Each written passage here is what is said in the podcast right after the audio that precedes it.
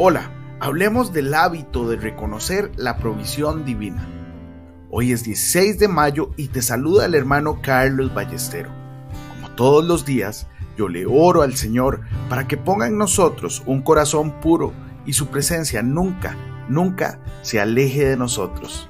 En 2 de Pedro 1.4 leemos que somos participantes de la naturaleza divina a través de las promesas nos volvemos participantes de la naturaleza divina, es decir, recibimos y compartimos la misma naturaleza de Dios.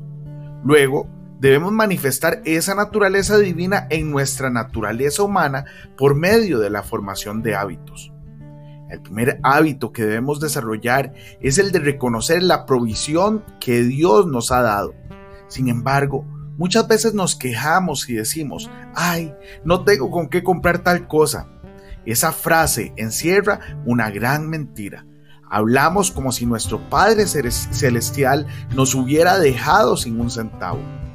Pensamos que es una muestra de verdadera humildad el decir al final del día, hoy me las arreglé para sobrevivir, pero la batalla fue dura olvidamos que todas las posesiones del Dios omnipotente son nuestras en el Señor Jesús.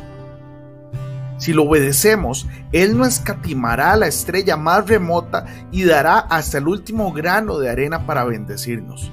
¿Realmente importa que nuestras circunstancias sean difíciles? ¿Por qué no habrían de serlo? Si nosotros le damos cabida a la autocompasión y nos permitimos el lujo de la miseria y la infelicidad, excluimos de nuestra vida las riquezas de Dios e incluso impedimos que otros participen de su provisión. No hay peor pecado que el de la autocompasión porque elimina completamente a Dios y coloca en el trono a nuestros intereses personales. Este pecado nos lleva a abrir la boca solo para quejarnos y nos convierte en esponjas espirituales, siempre absorbiendo, nunca dando y nunca llenos. Antes de quedar satisfecho con nosotros, Dios nos arrebatará nuestra pretendida riqueza hasta que aprendamos que Él es nuestra fuente.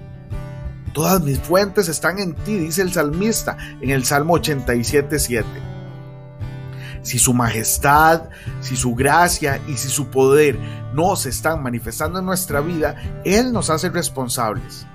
En 2 Corintios 9:8 leemos, Poderoso es Dios para hacer que abunde en vosotros toda gracia, para que teniendo siempre todo lo suficiente, abundéis para toda buena obra.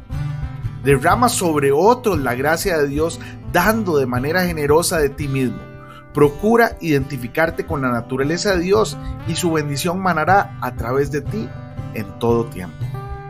Hoy bendigo tu vida en el nombre de nuestro Señor Jesucristo. Amén y amén.